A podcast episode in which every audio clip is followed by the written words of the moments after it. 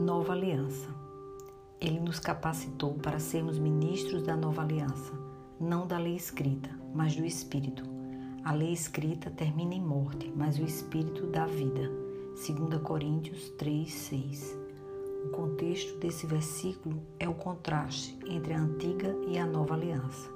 A letra aqui significa os mandamentos escritos em tábuas de pedra, ou seja, os mandamentos da antiga aliança, a lei mosaica, Êxodo 24, 12. E a nova aliança veio por intermédio de Jesus Cristo, revelada pelo Espírito Santo aos nossos corações. Precisamos gravar os princípios da palavra de Deus em nossos corações e vivê-los. Caso contrário, estaremos mortos espiritualmente, como corações de pedra, pois a religiosidade e o legalismo religioso nos afasta de Deus.